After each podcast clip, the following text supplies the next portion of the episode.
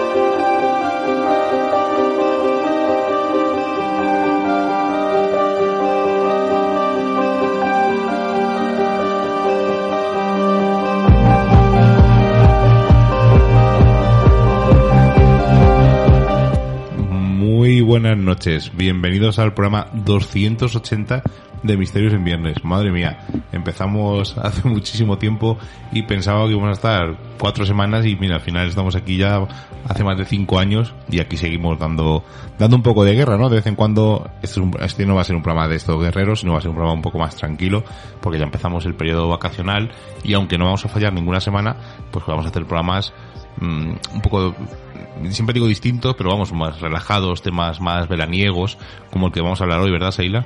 Muy buenas noches, Miguel Ángel. Muy buenas noches, Rubén. Y por supuesto, muy buenas noches a todos. Sí, además, la semana pasada adelantaste que querías hacer uno de cómics y videojuegos relacionado con el misterio y para mí es un poco complicado. Tengo que decirte que ya tenía algunas cosas por ahí anotadas, pero bueno, vamos a hacer un poquito de introducción. Yo creo que necesito ese periodo de adaptación y vamos a hablar de un tema un poco más liviano, como dices, y vamos a hablar de los misterios de Disney, un poco en general pero va a ser curioso porque yo he encontrado algunas pinceladas que me han llamado mucho la atención y sobre todo esa historia de esos dibujos con los que hemos crecido, pues la historia real que es un poco diferente a la que conocemos. Además vamos a contar leyendas urbanas sobre Disney, sobre Walt Disney, leyendas urbanas sobre los parques temáticos, alguna leyenda urbana de alguna película. Bueno, va a ser un poco batiburrillo girando alrededor de la figura de Walt Disney porque claro, es un personaje, eh, bueno, de hecho tenemos hasta un canal en streaming, ¿no? Es de Disney Plus, eh, que lo creó este hombre, ¿no? El, tío Walt, como se suele decir.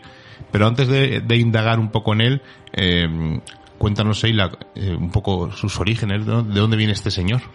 Hemos crecido con él. Yo creo que para todos ha sido un referente que nos ha salvado muchas tardes de lluvia a la que no podíamos hacer nada. Nos ha hecho que las vacaciones de verano y de Navidad fueran muy especiales. Y es que eh, dicen que escribió hasta el día de su muerte, pero hay una nueva biografía en el que nos dicen que Walt Disney Miguel no era como nos lo pintan. El famoso productor de cine era alcohólico, neurótico, cazacomunistas y no fue quien creó a Mickey Mouse.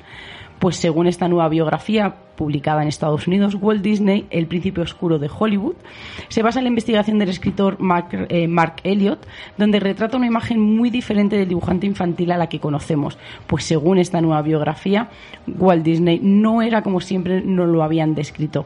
Era alcohólico, como hemos dicho, eh, y nos habla de cómo en 1940 Walt Disney se convirtió en un informante del FBI y también nos habla del curioso hallazgo de unos documentos en una oficina del FBI de Los Ángeles, donde se recomienda a Disney ante el director de la agencia para que sea aceptado como agente especial debido a su estratégica posición en la industria del cine y que era simpatizante de los nazis.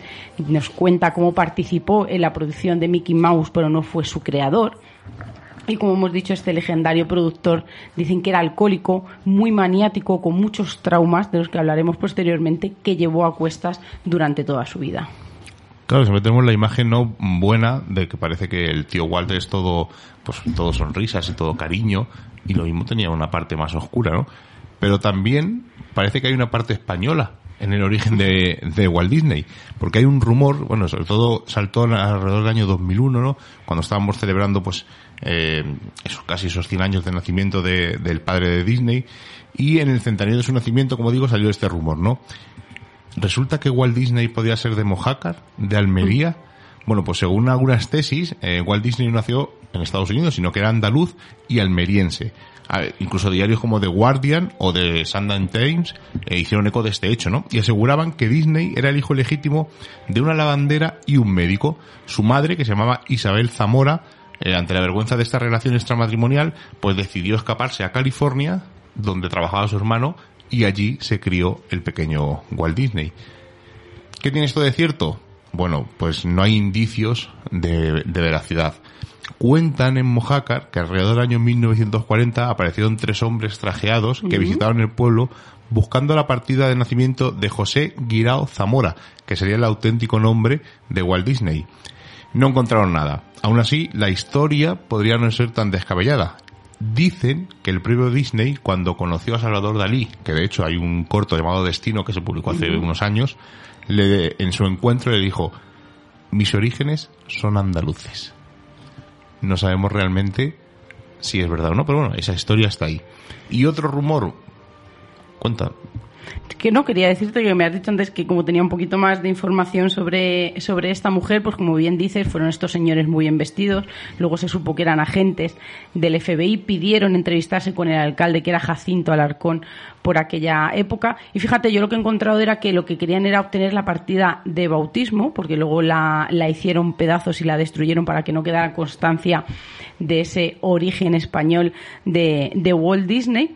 Y nos hablan eh, un poco más de Isabel Zamora, que era una lavandera del pueblo, que se entendía muy bien con los hombres, dicen que hasta cuando quedó embarazada de un desconocido, ¿no? Pues, eh, pues esto no quedó en secreto, sino que fue todo un rumor popular.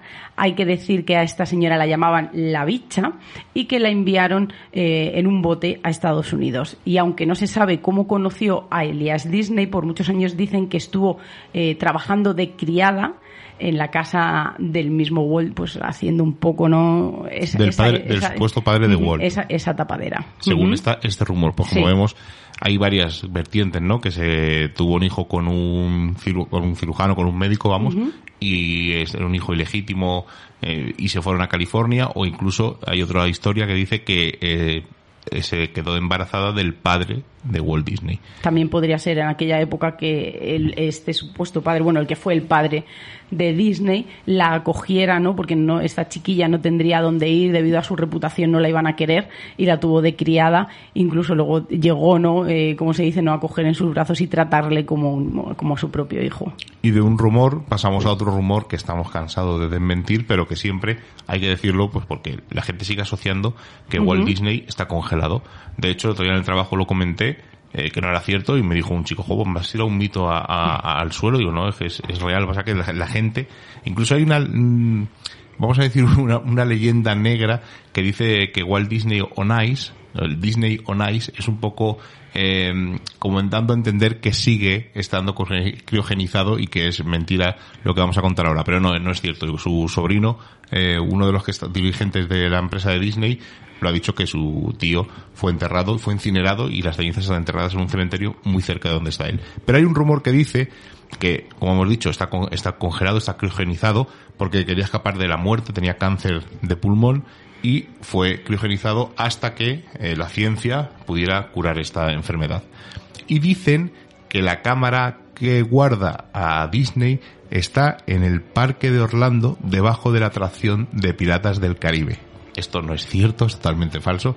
Ya os he dicho que no, que son habladurías de gente que va hablando y que eh, creo que Roy Thomas, el sobrino, lo dijo hace tiempo que su tío fue incinerado y las cenizas están enterradas en un cementerio muy cercano de donde él vive.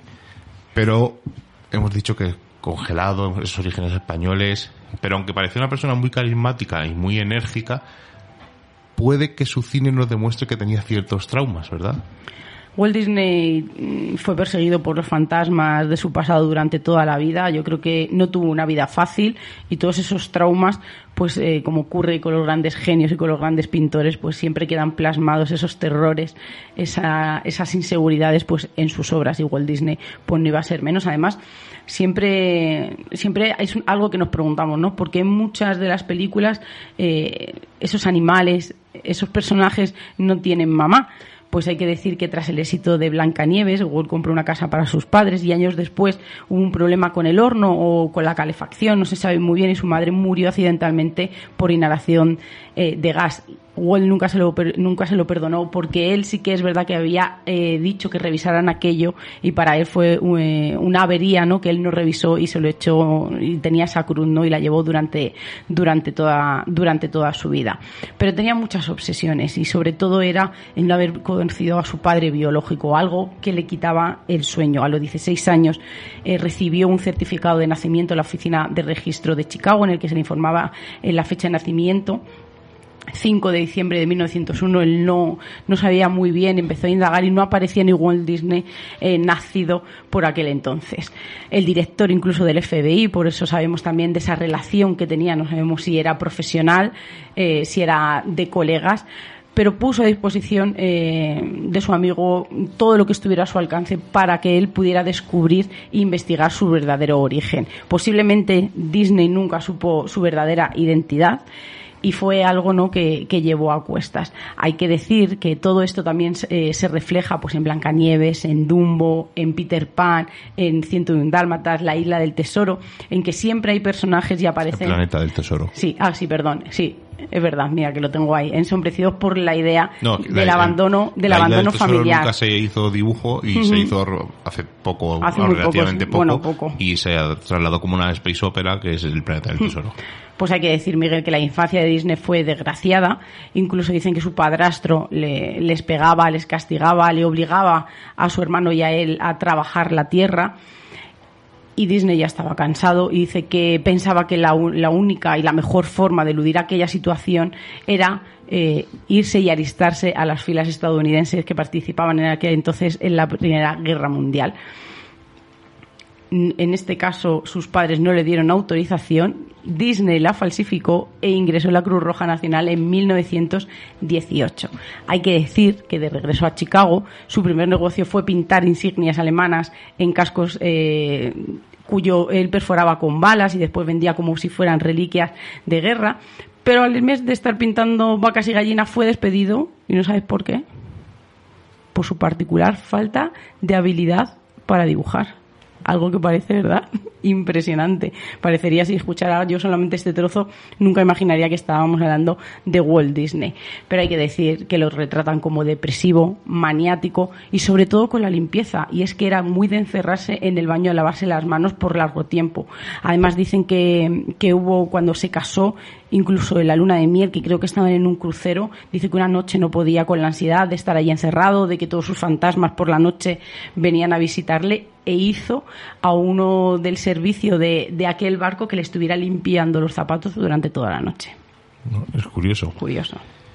Has hablado de Blancanieves, ¿no? El primer largometraje animado en el que Walt Disney apostó y al final triunfó y empezó pues casi el imperio que conocemos hoy en día.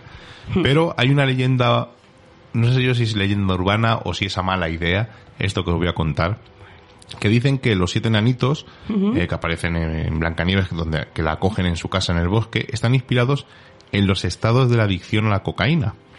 En la versión original, estos se llaman Dumpy, que significaría drogadicto más o menos, Gumpy, gruñón, Batsful, tímido, Sniffy, mocoso, Sleepy, dormilón, Happy, feliz y Doc, doctor. Incluso dicen que la propia Blancanieves haría realidad, haría una referencia ¿no? un poco explícita a, esa sustancia, ¿no?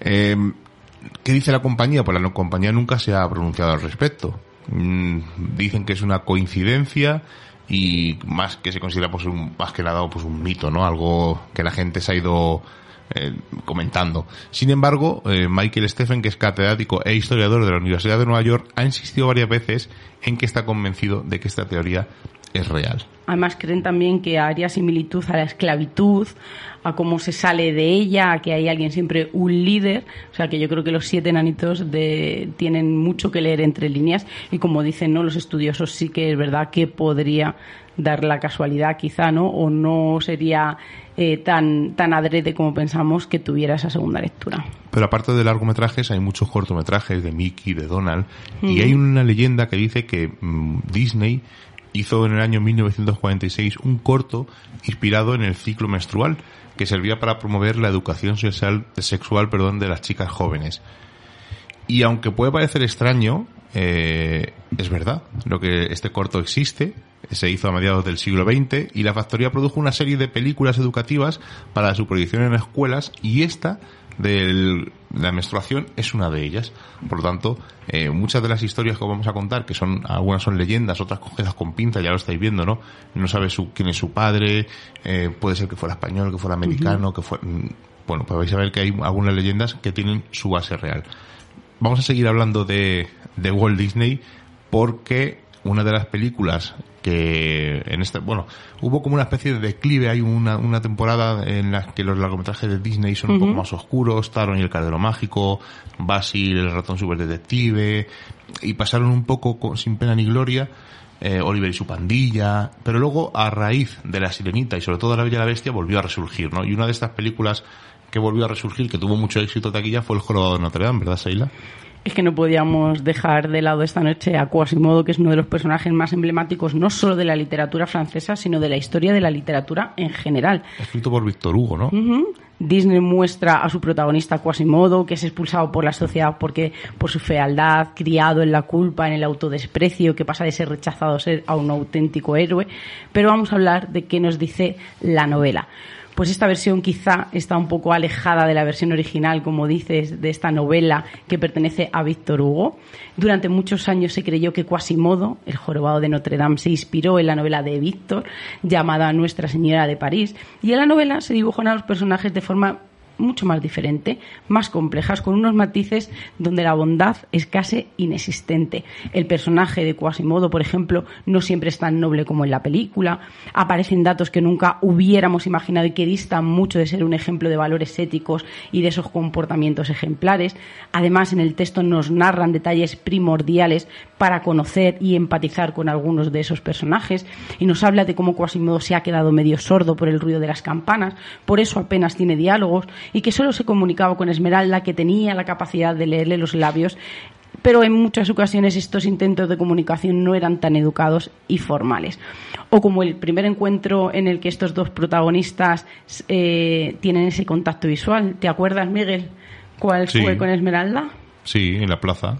Bueno, bueno pues que él está en los altos de la catedral pues en, la novela no, no es así, sino que esta escena ocurre en un callejón oscuro donde Quasimodo y Frollo eh, fueron a agredirla y que y por suerte pasaba por allí la guardia de la ciudad y los detuvo y nos narra también que Frollo no es un juez sino que es un archidiácono de la catedral y es el antagonista de la novela por excelencia y que el capitán Febo es el militar eh, del que la gitana se enamora que no es correspondida y que la utiliza.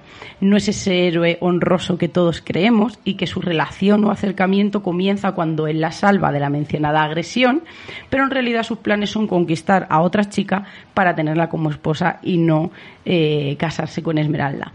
Este amor no correspondido era necesario en el desarrollo de la novela, ya que provoca los celos del malévolo Frollo, quien los persigue hasta una íntima habitación y apuñala a Febo por la espalda, enfermo de obsesión por la gitana a la que amaba y detestaba a la vez. También consigue que a Esmeralda la sometan a un juicio público por brujería, acusándola de la muerte de Febo. La condena es quemarla viva en la plaza.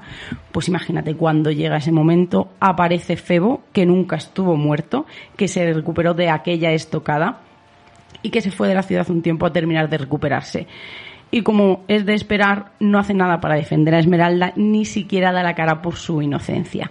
Y es Quasimodo quien irrumpe en la escena para rescatarla y la coge a Sagrado, llevándola a Notre Dame para que no puedan ir a por ella. Al final, Esmeralda es raptada por Frollo, quien la entrega a la justicia y fue ahorcada en la plaza, volviendo a ser negada por Febo, y dijo que ni siquiera en esta ocasión ni siquiera la conocía. Voy a deciros que en la novela mueren todos menos y lo vamos a dejar en puntos suspensivos porque yo creo que merece la pena leerla. Pero hay otro dato mucho más importante. Antes hemos dicho que pensábamos que esta idea del jorobado de Notre Dame venía de la novela original de Víctor Hugo, ¿verdad? Pues si te digo que más de un siglo después un documento aparece eh, que forma parte del archivo de la Galería de Arte Tate y que revela la verdadera identidad del protagonista de esta historia. ¿Cuál es? Pues este escritor forma parte de la autobiografía del escultor británico del siglo XIX Henry Simpson y fue encontrada en una casa de Cornualles donada a Tate en 1999. Pues en este documento aparecen evidencias de que la novela se basó en un escultor que trabajaba para el gobierno francés y trabajaba en la catedral cuando la novela fue escrita en el siglo XVIII. Los especialistas y estudiosos creen que pudo tratarse de la misma persona en quien Hugo se inspiró para crear el personaje de de la novela. Simpson fue contratado para trabajar en la reparación de la Catedral de Notre Dame de París y en sus apuntes aparecen claras referencias en el que nos describe a un solitario escultor jorobado que también había sido contratado por el gobierno y que no le gustaba mezclarse con sus compañeros. El documentalista del museo dice que el descubrimiento eh, le sorprendió cuando vio la fecha del jorobado de la ficción y el de las memorias de, de Simpson, que en este caso coincidían. Curioso dos cosillas, dos, curiosidades. Eh, la película del Jorobado Notre Dame de dibujos tiene una segunda parte que salió en vídeo directamente. Pasó sin pena ni gloria, sí. Sí, y lo que más, bueno, de hecho se hicieron muchas segundas partes que salieron directamente en vídeo en VHS, y lo que menos me gustaba a mí eran las gárgolas, porque estaban partidas por la mitad, o sea, le faltaba la mitad del cuerpo, no me hacían... A mí es, es una de las que menos atención así me siempre he prestado de Disney, no, no es una de las que me ha llamado ni por, ni por su contenido, ni por el colorido, que muchas veces, ni por las canciones, sino que más bien lo contrario, yo creo que es de las últimas que vería. Y luego Víctor Hugo, el autor de la novela, eh, si fuéramos un programa sensacionalista diríamos tonteaba con el espiritismo, pero hacía, eh, le gustaba hacer, realizar prácticas, sobre todo eh, recibía como mensajes y recientemente, a la cosa de dos tres años, se sacó un un libro con los mensajes y textos que es una recopilación, una recopilación. además creo que hacía mesas parlantes y es bastante curioso, ¿no? Sobre todo rescatarlo y echarle un ojillo. estos personajes de, de, esta época, yo creo que al final todos, aunque fuera solo de soslayo y tocar el espiritismo, yo creo que era algo que estaba en auge, algo que les podía ayudar, algo que les estaban enseñando en el que aquel poder sobrenatural podía hacerlos llegar a la fama de una manera eh, muy rápida, saltándose escalones el, y sobre todo, pues como todos, ¿no? Yo creo, ese contacto con el más allá que, que nos ha traído de cabeza desde, pues yo creo que desde el principio, ¿no? De nuestros orígenes. Bueno, vamos a seguir contando leyendas urbanas de, relacionadas con el mundo de Walt Disney. Y una que la comentamos en su día cuando hicimos el especial de dibujos animados de leyendas urbanas, pues es muy conocida, cuando se publicó en el año 1995 el VHS de Rey León, mucha gente eh, no se había dado cuenta en el cine de que cuando Simba está mirando al cielo, echando en falta a su padre, las estrellas del cielo forman una palabra que parece que pone sex, o sea, sexo en inglés. Pues en realidad la compañía se pronunció y dice que lo que aparece es SFX, que hace referencia al equipo encargado de los efectos de animación de la película, porque recordemos que en su momento la escena de la estampida fue todo un hito en el mundo del cine de animación. Más leyendas, pues eh, evidentemente estamos hablando de Walt Disney y no hemos hablado de su fantasma todavía. Pues dicen que su fantasma está todavía pululando por el primer parque, primer Disney World que construyeron, que fue el de Orlando. Y dicen que se implicó tanto en la construcción de, del parque que se mudó con su familia a un apartamento que aún existe en la calle Main Street, en la estación de bomberos, y que desde que murió, pues que su fantasma está en esa habitación. En homenaje a Disney, todos los días se enciende la luz de aquel apartamento y cuando se van todos, pues cuando apagan la luz se apaga automáticamente. Dicen que todas las mañanas cuando van a abrir el parque, esa luz vuelve a estar encendida. Los responsables del parque no han, se han pronunciado y tampoco ha dicho que esta historia sea real, por lo tanto puede que sea pues una de esas leyendas urbanas que recorren el mundo de Walt Disney. Y luego una que mucha gente la da por cierta, incluso cuando te lo he comentado esta mañana, creo que tú lo dabas por cierto. Que Campanilla está inspirada en Marilyn Monroe que había visto que en una de las escenas de, de una de las películas, también como en un cielo estrellado, estrellado aparecía como la imagen de, de Marilyn. Bueno, pues eh, hay gente que dice, hay mucha gente que incluso dice que los, las formas y los contoneos recuerdan mucho a la Street y que los dibujantes pues la, la tomaron como modelo. Esto es totalmente falso. Eh, cuando Disney estrenó Peter Pan en el año 1953, Marilyn Monroe tan, tan solo había dado vida a unos pocos personajes secundarios. Y no fue hasta ese mismo año, el año 53, cuando la estrella de cine triunfó con la película Niágara y los caballeros la prefieren rubias. En realidad, Disney se esperó en la actriz Margaret Kerry y cogió un poquito de un toque pin-up eh, de Betty Grave. Es que eso te iba a decir, es que yo creo que también tiene mucho de Betty Boo en este caso y sobre todo ese contoneo me recordaba mucho más a ella.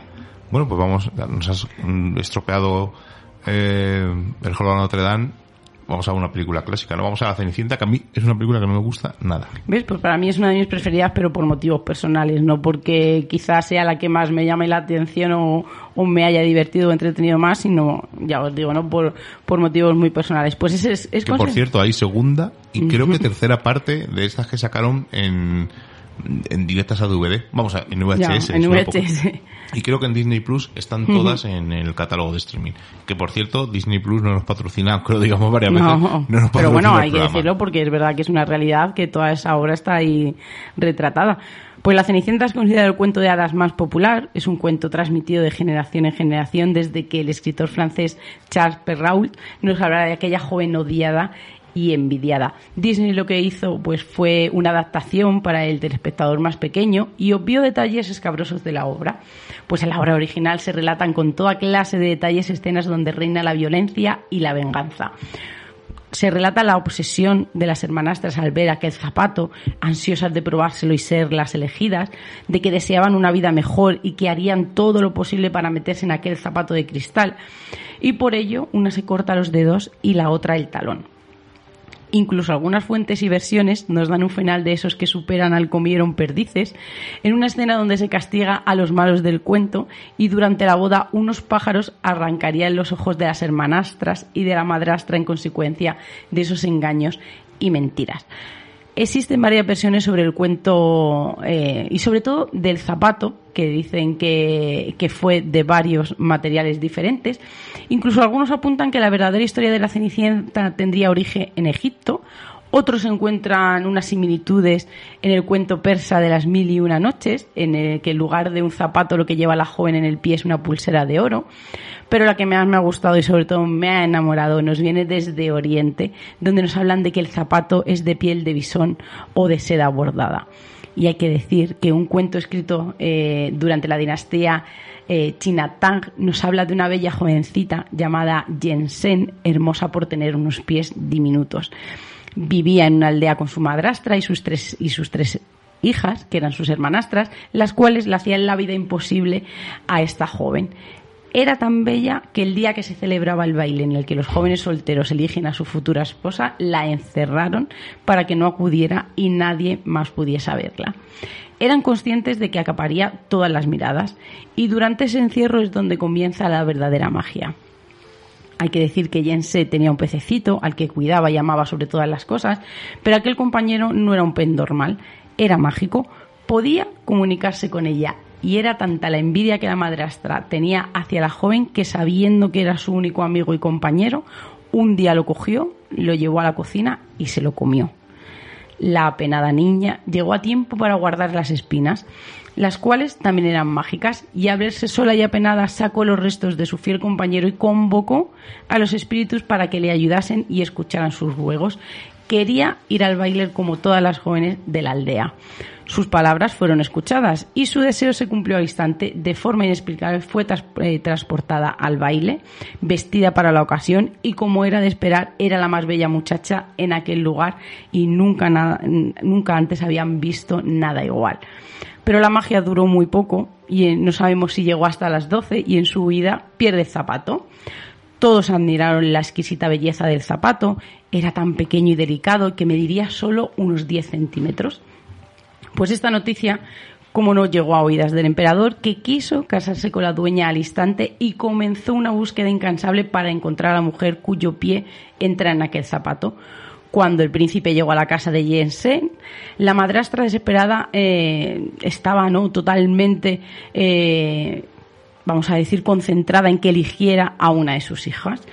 Cogió a una y como no le entraba el zapato, la cortó los dedos se los ató para que no sangraran, pero este invento duró poco, ya que cuando iban de camino a palacio, el príncipe se dio cuenta de que la sangre goteaba. Enfurecido volvió a la casa, se lo probó a la otra hermana a, que la habían, a la cual le había cortado el talón y ocurrió lo mismo. Se dio cuenta de que era una mentira. Al volver se dio cuenta que en aquella casa había alguien más. Vio a la joven muchacha con aquella belleza inusual, la probó el zapato y evidentemente la entró como un guante. Pero hay un matiz, porque todo esto nos ha sonado, ¿verdad? Pues en esta maravillosa historia la madrastra y las hermanastras son condenadas a muerte, las tiraron por un pozo y murieron apedreadas. Y yo creo que no es una versión muy desencaminada en la que pudo ser referencia a esta Cenicienta con la que hemos crecido, porque hay que decir que todos sabemos que, que en China y en los países orientales eh, esa belleza, eh, uno de esos fetiches era los pies pequeños, eh, que incluso no vendaban a las niñas de pequeñas para que no, la, no las creciera el pie.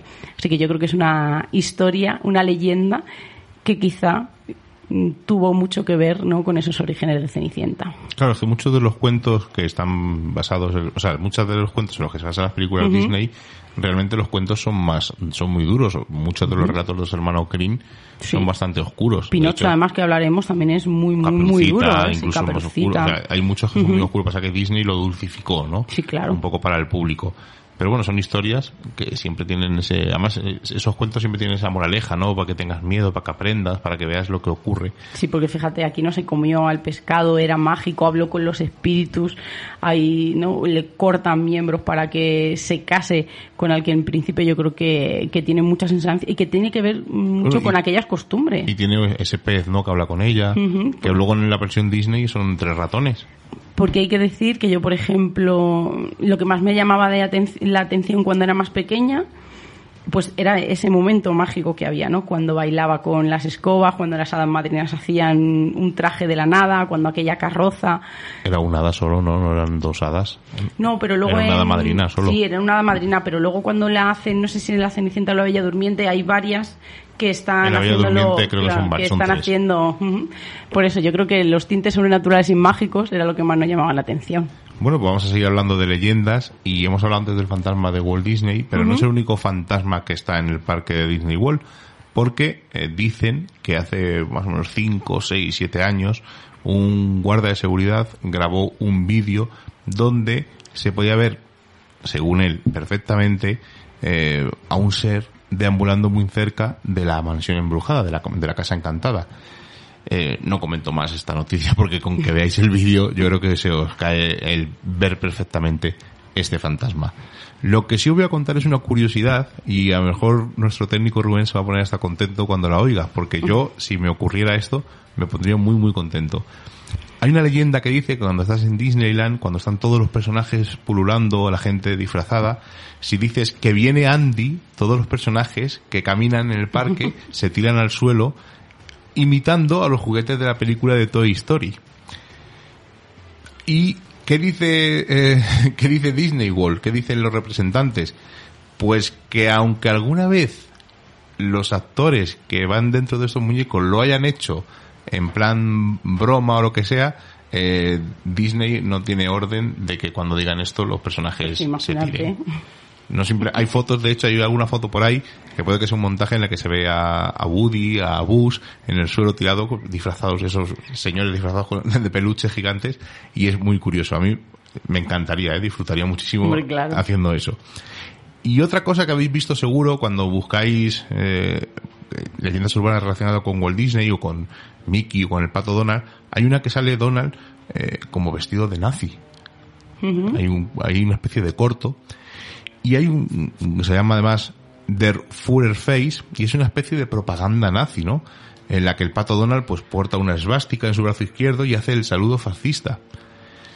¿Qué hay de cierto en esto? Pues que el corto existe, evidentemente, pero que no es un adoctrinamiento fascista, sino que eh, se empezaron a realizar a partir de diciembre de 1941 a raíz del ataque de Pearl Harbor, cuando la sociedad norteamericana no pudo contener su inicial indiferencia por esta guerra ¿no? que estaba ocurriendo. Desde entonces, estos cortos tuvieron como objetivo mostrar la represión y el adoctrinamiento del régimen nazi, no apoyarlo, que mucha gente lo confunde. Y ahora, escuchando esta banda sonora de fondo del Resplandor, que por cierto, eh, ahora sí podéis aprovechar ahora que han vuelto a abrir los cines, que están sacando muchas películas taquilleras del año pasado, y Doctor Sueño es una de ellas. Por lo tanto, si no la visteis en su momento, aprovechar porque aparte que son más baratos, ahora los cines que valen 5 euros, 6 euros más o menos, vamos, por lo menos aquí en Cuenca vale 5 euros. Madrid no. Podéis disfrutar de Doctor Sueño, que es un auténtico peliculón. Y si sois más de verlo en casa, en el Blu-ray viene la versión extendida, que estamos deseando echarle el ojo. Venga, has hablado de Pinocho, pues venga, ya cuéntanoslo. Seguro que no tiene nada que ver con lo que nos cuenta Disney. Es, es duro, ¿eh? La historia en la novela de, de Pinocho. a mí me ha, me ha sorprendido porque sí que es verdad que es una película que he visto un montón de veces en el que yo creo que es eh, con ese personaje con el que no empatizas y estás como todo el rato, sobre todo cuando eres más pequeño, regañándole, ¿no? Diciendo que se está portando mal y que todo lo que le pasa es por portarse fatal. recordemos que es eh, la historia de Pinocho es un hombre, Gepetto, que no tiene hijos, hace un muñeco, viene una damadrina, le, le hace un niño de verdad y tiene una en la película un bicho, un grillo, que es conciencia, llamado Pepito Grillo. Dame un silbidito. Y luego le ocurren cosas. Pues y le crece la nariz. Pues vamos a ver, cuando miente.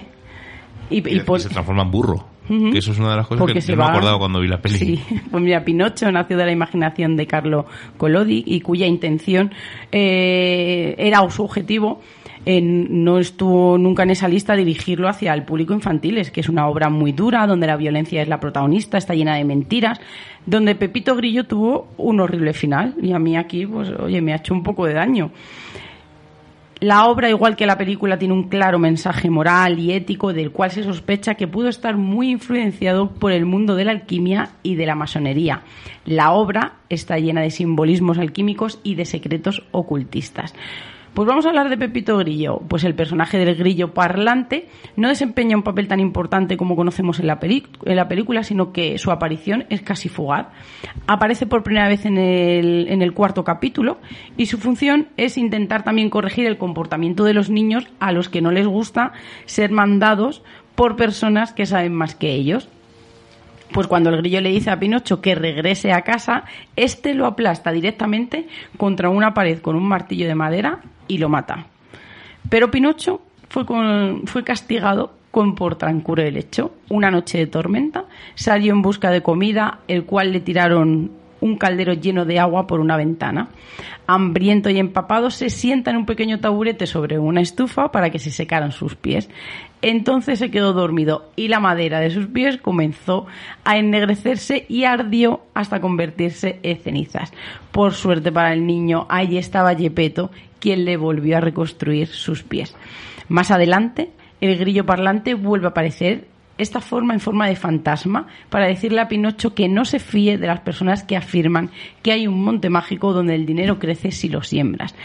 Pinocho, una vez más, vuelve a ignorar el consejo del grillo y como consecuencia, finalmente, Pinocho es ahorcado. Además, estaba literal el, párrafo en el que se narra con todo detalles cómo Pinocho no acaba en esa horca y encima eh, la burla de los niños que lo han hecho. Pues hay que decir que en un principio Colodi había planeado que el libro terminara con esta escena y la idea era transmitir el mensaje de que los niños eran que eran desobedientes podían terminar muy mal. Sin embargo, el editor del periódico infantil que publicó la historia por primera vez le pidió por favor que el autor continuara con este relato, pero que tenía que hacerlo un poco más suave, tenía que hacer que ese desenlace fuera más feliz y ahí es donde entra en acción ese hada azul que llega para salvar a la marioneta, pero que igual que el grillo moriría y volvería a aparecer más tarde. Y no podemos olvidarnos de la narración donde nos describe eh, cuando casi fríen a Pinocho en una sartén, cuando se convierte en burro, que era lo que no te, no, lo que no te acordabas, lo que hace que un músico quiera matarlo para arrancarle la piel y hacerse con ella un tambor. Para ello, le ata piedras al cuello y lo sumerge en el agua, aunque antes de ahogarse los peces se comen la carne del burro y el esqueleto y ven que es de madera y ahí es cuando vuelve a revivir Pinocho.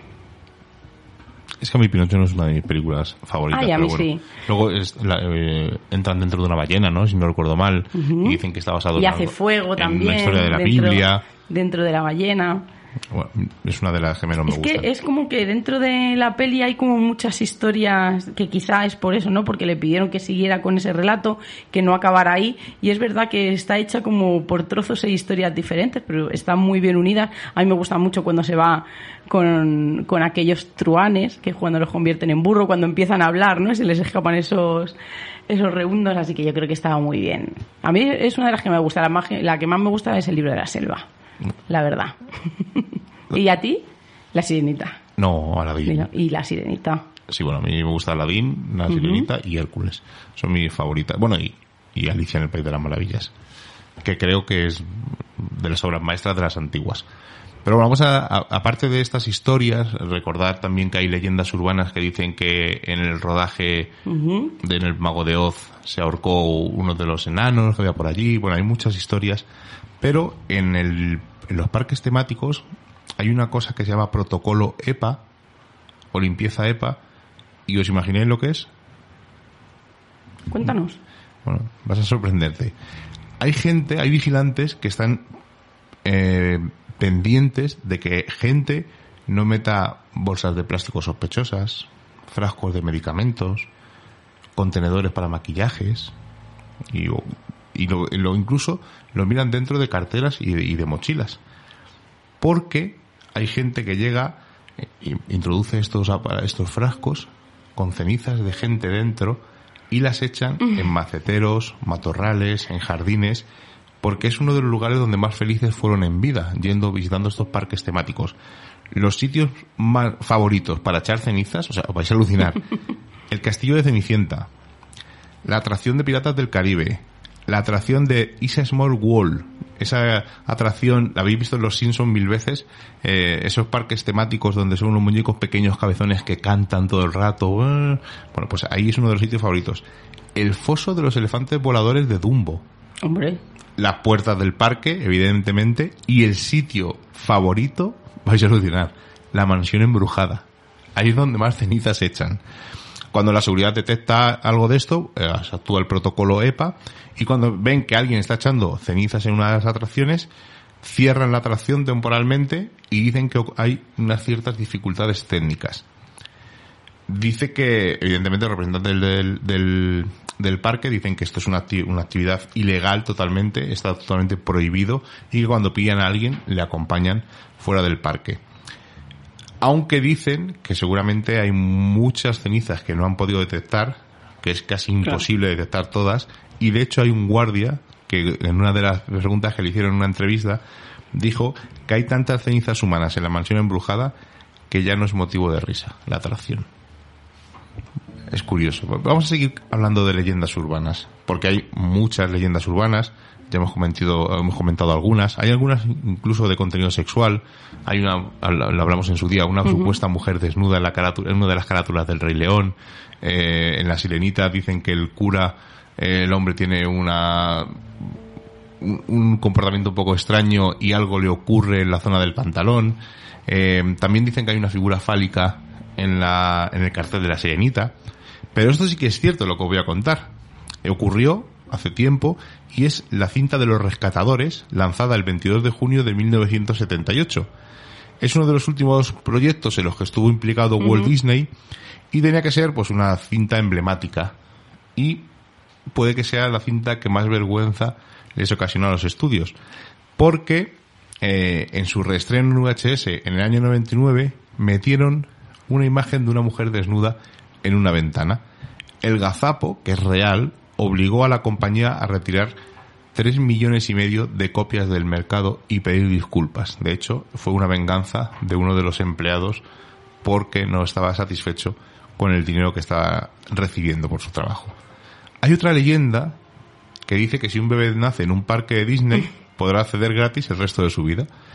Esto es falso totalmente. Incluso ha habido gente, ha habido, de hecho ha habido partos dentro de, de los parques de Disney, pero una mujer intentó a propósito dar a luz dentro de una, de una atracción llamada Magic Kingdom y cuando le dijo que, que, era porque quería que su hijo entrara gratuitamente siempre, los empleados del parque le dijeron que, que eso no, no, era cierto. Y hay un castillo, hay en, en Disney World hay una, un, vamos a decir, que es una especie de representación, pero bueno, es un, como una especie de castillo de la Cenicienta a tamaño real, y que dicen que dentro hay una habitación secreta y que no puede acceder todo el mundo. Pues esto es cierto, es auténtico. Dentro de esta construcción, de este castillo, hay una suite que solo se ofrece a algunos huéspedes en ocasiones especiales o como premio eh, a ciertos concursos muy selectos. Aunque tú quieras reservarla, no, por mucho dinero que tú pagues, no se puede reservar. Además es una habitación como una suite secreta. Pero también hay leyendas sobre las últimas palabras de Walt Disney y tiene algo que ver Carl Russell. Carl Russell es uno de los actores jóvenes que empezaron cuando las películas Claro. esas, no sé, los más viejos como yo lo recordarán. Cuando íbamos a los videoclubs había una zona de Walt Disney y había unas carátulas Sí. blancas donde estaba Herbie y había eh, Robinson Crusoe, Sí. había eh, la isla del tesoro Sí. también en imagen real. Eran esas carátulas blancas y Carl Russell era uno de los actores que empezó. Además con esos ojos, ¿no? Que siempre lleva esa melenilla así un poco tan Que la tiene peculiar. ahora otra vez. Sí, claro. Bueno, cuéntanos esta leyenda. Pues las últimas palabras de Walt Disney, como de otros muchos personajes ilustres, resulta ser siempre un misterio. Y como no, pues hay una leyenda urbana sobre estas últimas palabras. Pues esta leyenda ha persistido durante décadas y dicen que en su lecho de muerte, el 15 de diciembre de 1966, Disney escribió en un papel las palabras Cart y Russell. Y el propio Russell ha ido confirmando en sucesivas entrevistas que esta historia es cierta. Él nos cuenta que un par de años después de su muerte me llevaron a una oficina y una mujer que no tenía pinta de ser su secretaria señaló el papel y preguntó si sabía de lo que se trataba. Yo le respondí que no y entonces me contaron que era lo último que había escrito. No supe ni qué responder.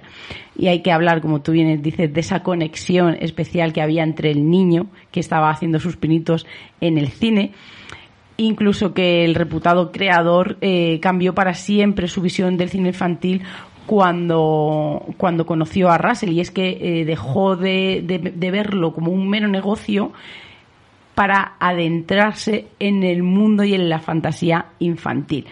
Disney dicen que solía eh, bajar al set donde se filmaban las películas para hablar con él, para hacerle preguntas de todo tipo, y él, eh, Russell siempre dice que quería saber cómo funcionaba la mente de un niño. Era algo eh, él cuenta ¿no? que se sentía como si fuera el conejillo de indias de Disney. Además, eh, incluso dice, me recordaba a mi propio abuelo, que era un hombre igual de creativo e ingenioso. Incluso, actualmente, el director de Guardianes de la Galaxia, eh, James Gunn, ¿es? James Gunn, sí. Ujú. afirma haber visto las palabras del puño y letra de Disney, eh, pero que pertenece al bando escéptico. Él dice que es verdad que ha visto ese papel, pero que no puede confirmar que sea del puño y letra que es un gran contador de historias, que va a seguir siéndolo, pero que no deja de ser una maravillosa anécdota y dice que al final del día la verdad siempre gana. Yo creo que es una leyenda muy chula. Oye, sobre todo para Carl Russell, pensar que las últimas palabras de aquel señor, que para él también fue un referente que, con el que creció, esto sí que, que él, él lo puede decir, que escribiera no esas palabras, yo creo que es un honor. Y si es una leyenda urbana, pues oye, este hombre está totalmente convencido y, se puede ir tranquilo. Oye, pero yo estaba diciendo, estaría mal que hicieran dentro del parque una zona, ¿no? Un cementerio a las afueras para que la gente fuera allí a depositar unos columbarios pequeños. Estaría muy bien, ¿por qué no? no, pues sería una locura. No se podría. Eh, dentro del parque no. No, dentro del parque no, pero a- pero sé, afuera. bueno, dentro de. oye, Y cada en los uno- exteriores yo creo que un poco, yo creo que estaría bastante bien, porque no cumplir las últimas voluntades de las personas que se van.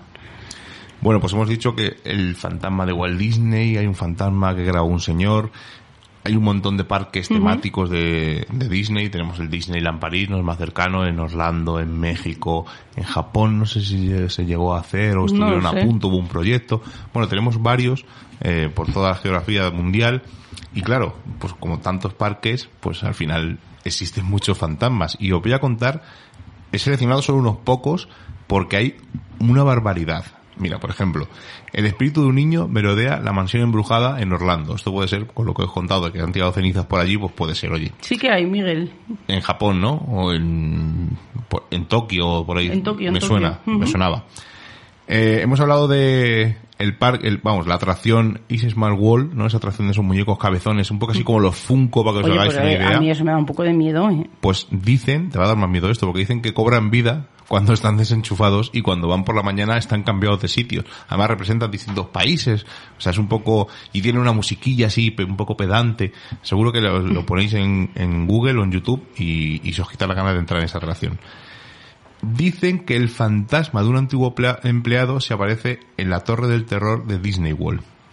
Cuentan que un miembro del elenco sufrió un ataque cardíaco mientras subía a los huéspedes de, este, de esta atracción y murió en el edificio y sigue recorriendo esta atracción. La mansión embrujada de Disney World hay un libro de espiritismo eh, que está puesto en una, en un atril y dicen que este libro es un auténtico libro de brujería del siglo XIV la gente que está trabajando en la atracción dice que el libro no se queda nunca en posición vertical, que a veces está dado la vuelta, que el libro aparece en otro lugar, que se cae de repente en mitad de la atracción y tuvieron eh, al final que reemplazarlo y poner una maqueta. No sabemos si será cierto o no. En la atracción de Piratas del Caribe, la hemos nombrado antes, hay un fantasma también que la recorre y se llama George. Además dice una de las chicas que trabaja en esa atracción que cuando llegan tienen que decir buenos días George y que cuando se van hay que despedirse y decirle buenas noches George porque si no la atracción se apaga y no hay manera de que funcione el resto del día. Empieza a dar problemas y no hay manera. Hay una atracción que se llama People Mover en Orlando y el- hay un fantasma que suele espantar a la gente además y provoca que todo el tiempo se apague esta atracción. Más fantasmas, porque vais a sorprenderos. Dicen que hay un monorail en uno de los parques de atracciones de Disney y dicen que hay un fantasma que se le ve corriendo por este, por este monorail. Bueno, pues esto es una historia cierta y os vais a sorprender. El fantasma, la historia del fantasma no es cierta, pero sí es cierto que un hombre se intentó colar en el parque en el año 1966. El hombre se llama Thomas Cleveland, trepó por una pared, bajó a las vías del monorail y cuando el cuerpo de seguridad de allí del parque de atracciones le vio, empezó a correr por la vía del monorail y fue atropellado por el tren del monorail y murió allí. Por lo tanto, a raíz de este accidente puede que esa historia del Pero ¿y qué fantasma hace aquello en funcionamiento? Porque se quiso colar al parque. No se quiso colar de noche, se quiso colar con el parque en función- no pagar la entrada y disfrutar de las atracciones. Y ahora esta es muy- a mí me ha sorprendido. Dicen que un espíritu de un hombre merodea por la atracción Space Mountain y a veces las personas le ven caerse de la atracción. El señor Wedway, que se llama el hombre que murió mientras ayudaba en la construcción del- de la atracción, pues no llegó a verlo terminado, ¿no? Y dicen que a veces se sube contigo o con algún afortunado pasajero y monta contigo la atracción. Eh, algunas personas dicen que cuando están en un punto determinado de la atracción donde da la casualidad que él murió, le ven que se cae de la atracción.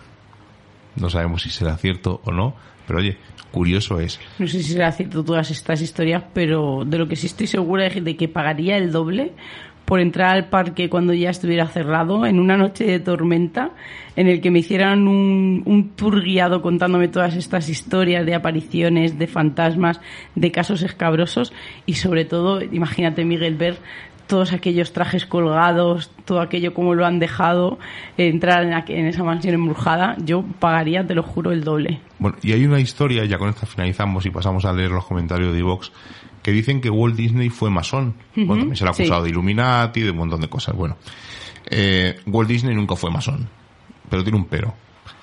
Sí perteneció a una organización juvenil protegida por la masonería, que esto es como el que va a la playa y Sí. Pues al final tiene que ver, ¿no? La orden de Molay, que toma su nombre del último gran maestre de los templarios.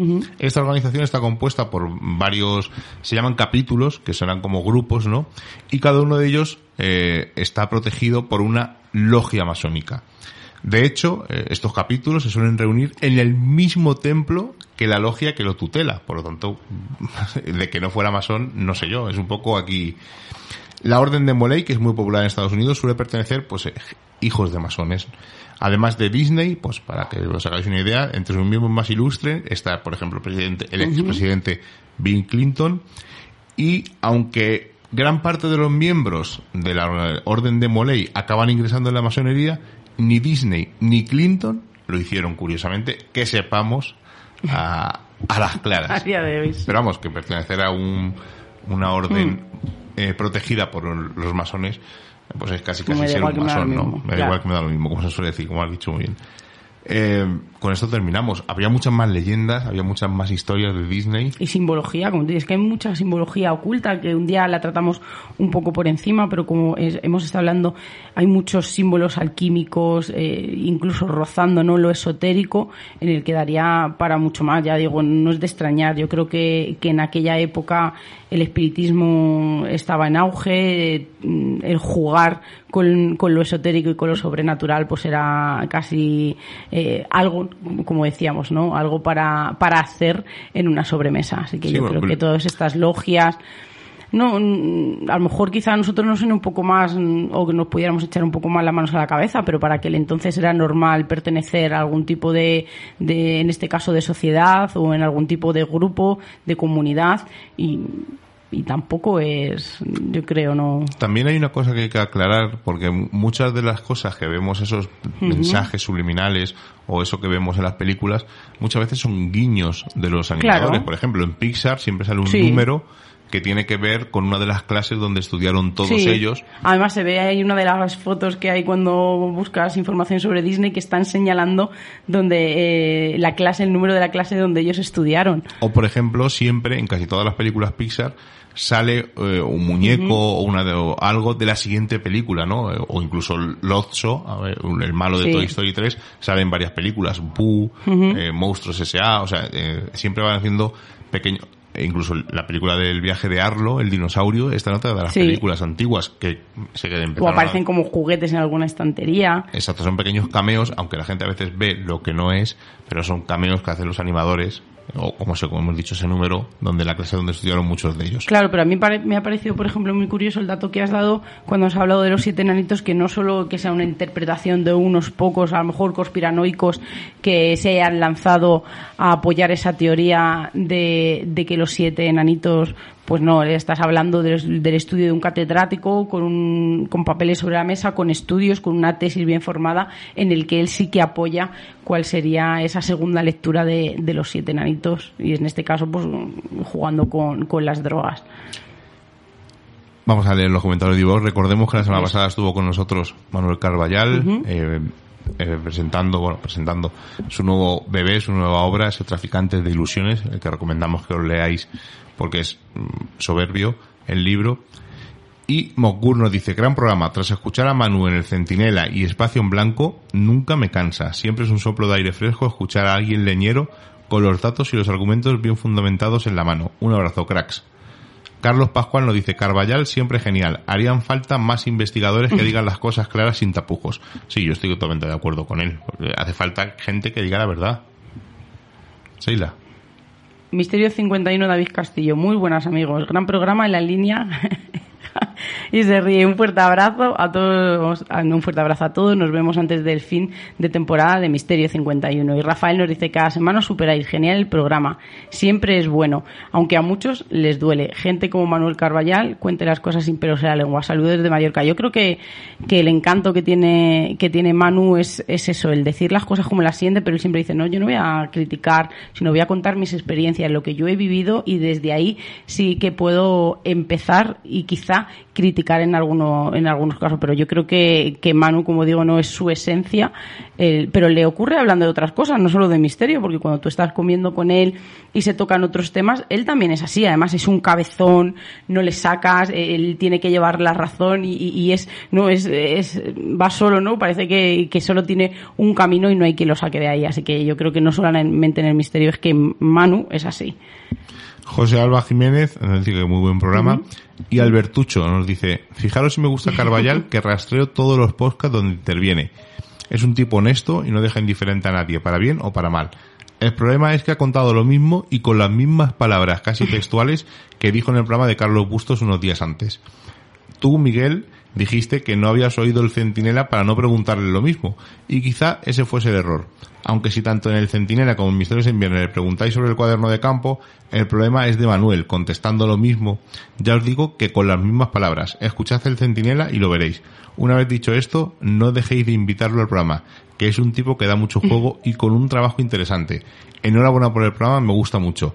Pues a ver, eh, Albertucho, te contesto porque es que es, eh, o sea, te contesto a todos, ¿no? Pero eh, suele ocurrir. Nos ha pasado Claro. con varios invitados, claro, cuando vienes a promocionar un, un libro, pues al final mm, nos ha pasado incluso a nosotros, Eso ¿no? te iba a decir, es que Vas a un programa y Claro. casi cuentan lo mismo que has contado en el otro. A lo mejor puedes contar una anécdota distinta porque te acuerdas en ese momento. Eh, nosotros no llevamos nada preparado y Manu yo creo que tampoco lleva nada preparado. Pasa claro, él se sabe, se ha escrito el libro, pues se lo sabe de pe a pa, evidentemente, y pues cuenta un poco lo que, el, pues el, el libro, al final, que es lo que vas a promocionar. A no Entonces, ser que le hagas, además, para la segunda parte que tenemos, sí que es verdad que teníamos eh, un poco más preparado, porque yo le, antes de, de comenzar a grabar, le dije, ¿te importa que te pregunte quizá un, algo un poco más personal? En el que, en el que nos vayamos a algo mucho más interno, y él me dijo, tú pregúntame lo que quieras, que te voy a contestar lo que me dé la gana. Bueno, con palabrotas. que, que es muy de Manu. Además nos dijo un compañero, ojo, este tío... eh, Qué mal hablado, Qué mal hablado, ¿eh? No sé qué. Digo, no, hombre, que habla así. Digo, a ver, yo también es hablo, de vez en cuando siempre suelto algún taco. Dice, no, no, pero es que este habla muy mal, no sé qué. Digo, no, digo, bueno, es que es así. Digo, pero vamos, yo tampoco lo veo que hable tan mal, sino que algún taco. ¿Te acuerdas? Es que él es muy visceral. Claro, ¿te acuerdas? Eh, hubo una polémica, eh, creo que fue en el Dragón. Que parece que, no sé si fue en el Dragón Invisible, creo que fue con Jesús, en que decían que es que Manus hab- se había comido a, a Callejo y a Canales, que les había dicho, madre mía, que no sé qué. Que les había tratado muy Que les había mal. tratado mal. que- Yo escuché el programa y no es tanto. Pasa que yo- Manu es un tío pues que enseguida muy impulsivo. muy impulsivo eh, tiene un tono de voz grave Es muy parece que es eh, pero yo escuché el programa y he escuchado programas de otros compañeros donde otras personas sí que se dan caña a otro y aquí Manu yo creo que se comportó Pero en una tertulia con, con Manu al final parece que termina siendo una discusión y no es así. Pero ¿por qué es eso, no? Porque él se enfada, alza la voz, dice más palabrotas todavía. Pero ya os digo, es que es, es que es una persona muy visceral, es muy impulsivo, no tiene filtros y le da igual estar delante del micro de un informativo que estar en un podcast como el nuestro. o, o incluso en una comida O en una pasado. comida, por eso te digo, en medio de un VIPS. Vamos a, a hablar claro. no de más pistas ¿Eh? Sí, sí. No, ya no más, ya no más. No, pero sí que es verdad que, que él es así y a mí, a mí me gusta mucho su naturalidad. Él Sí. es muy honesto, es muy humilde. Él, él quizá de la impresión, el otro día lo estábamos hablando, de la impresión de que es a lo mejor en ocasiones como un poco prepotente porque como que no deja hablar. Y, y es que él es así, es que es una locomotora no es que no, no piensa lo que lo que está diciendo y, y lo hace para regalar las experiencias. Yo no creo que lo haga para ponerse ninguna medalla en este caso ni, ni para ser más importante que otra persona que está a su lado sino que él eh, le habla de misterio le tocas un tema en el que incluso él no eh, ha salido defraudado o que lo ha pasado un poco mal y claro ya Manu se dispara Yo, yo recuerdo el día que le conocí en persona, no sabía quién era, íbamos Rubén y yo. Sí. Además íbamos a- al programa de David yo vi que de tenía lejos David. nada más aquel día David tenía un, un programa de serie, David Cuevas tenía un programa llamado Somos Series y yo colaboraba eh, contando pues cosas relacionadas con las series y los cómics. Y fuimos a hacer uno en directo porque estábamos hablando de zombies, si no recuerdo mal, era una especial de Walking, bueno, de Sí, de zombies en series. yo creo que era, ¿no? Era de zombies en series. Y incluso vino Rubén porque, claro, a Rubén le gusta de Walking Dead, habíamos leído los dos el cómic y tal, y con todos los compañeros que hay allí. Y cuando subimos las escaleras a- hacia la emisora, había un señor ahí sentado con una boina, y yo dije, ah, no sé, bueno, y buenas tardes, buenas tardes. Entonces, yo entré, David, ¿qué tal? No sé qué, estamos hablando, y de repente entra este señor, y dice, Miguel, ¿sabes quién es? este? ¿Sabes quién es? Digo, no. Digo, o sea, yo dije, un señor que estaba ahí sentado, no sé, eh, es Manuel Carballal. Y no me lo imaginaba así. no yo tampoco Luego ya cuando le conocimos, eh, también da una eh, puede ser que haya gente que piense que da una imagen por lo que habla en la radio, pero cada uno da una imagen de cómo habla en la radio. Hay gente que me dice, jo, Miguel, es que tú eres muy cañero y cuando me conocen en persona, Pero sí, yo- soy cañero, pero no tiene tanto Pero que yo ver. creo que es algo normal y yo creo que es algo que no se puede evitar. Ah, eh, Manu es como es, no tiene filtros, le han dado siempre muchos palos y al final se tiene que hacer una coraza porque si no, mm, eso no lo aguanta nadie.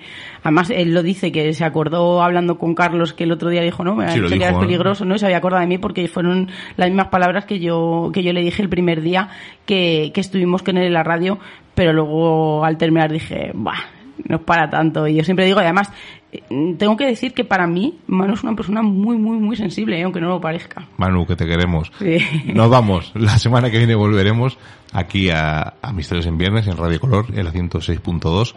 No sabemos de lo que hablaremos y estamos preparando eh, un programa con invitados que no tienen que ver mucho con el mundo del misterio, sino que son oyentes y vamos a hacer una tertulia aquí en, en el estudio de Radio Color eh, de esas que hacemos de vez en cuando así un poco, como es verano, pues un poco más relajadas y hablando de, pues como siempre, siempre la lengua que escucha un aficionado al misterio, ¿no? Un oyente, qué es lo que escucha, Bueno, qué es le lo que le mueve, ¿Qué lo parece que la psicofonía del infierno? Cosas, Cosa- a, sí. a mí que ni es psicofonía ni del infierno, pero Bueno. bueno, es cosa mía. Nos vamos. Rubén, buenas noches. Seila, buenas noches. Muy buenas noches. Como ya hemos pasado el umbral mágico de la medianoche y nos reclama el misterio, nos ocultamos nuevamente en nuestras guaridas a seguir con nuestra vida mundana. Y la próxima semana nos volvemos a encontrar con nuevos temas del misterio, los cuales no revelaremos en su totalidad, porque recordad, estáis escuchando en Radio Color, en la 106.2, Misterios en Viernes. Hasta la semana que viene.